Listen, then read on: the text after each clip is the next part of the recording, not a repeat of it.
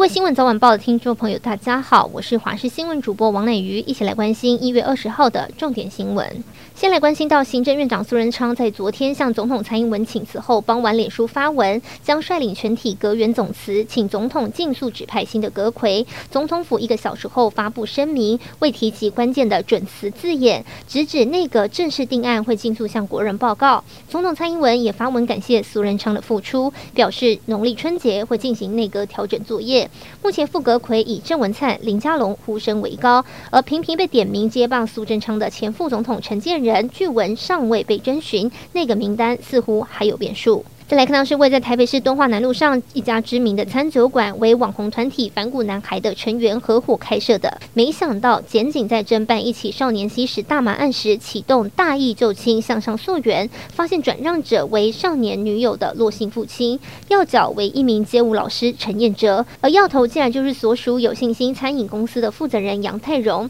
三人被台北地检署起诉后，其中罗姓男子认罪。起诉后，法官以毒品危害防治条例成年人对未成年人转让第二级毒品，应执行一年十个月，缓刑三年。缓刑期间负保护管束，并于判决确认后支付公库六万元。美国马里兰州的一个海洋博物馆表示，有人在马里兰州起沙比克湾的海滩上发现一块估计有一千两百万年历史的鲸鱼头骨化石。博物馆声明当中，宾夕法尼亚州男子戈达德在去年十月发现了这块鲸鱼头骨化石，当时他正在寻找化石跟鲨鱼的牙齿。博物馆指出，取出跟移动这块头骨化石花费了两个月时间。头骨化石被包裹在硬化的沉积物中，重。达六百五十磅，约两百九十五公斤。根据博物馆了解，这是悬崖地区有史以来发生最完整的鲸鱼头骨化石，并以其发现的名字命名为“寇迪”。天气资讯来关心，今天是二十号小年夜，是二十四节气中的大寒，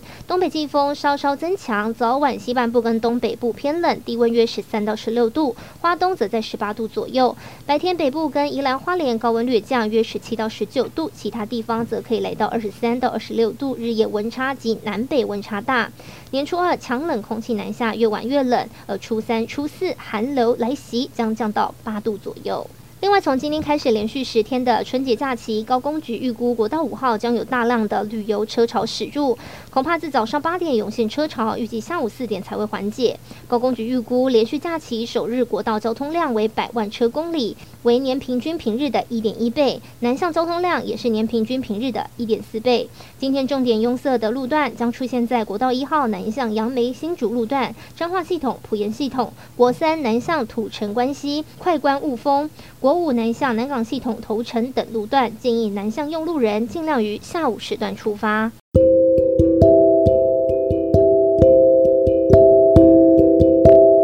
以上就是这一节的新闻内容，非常感谢您的收听，我们下次再会。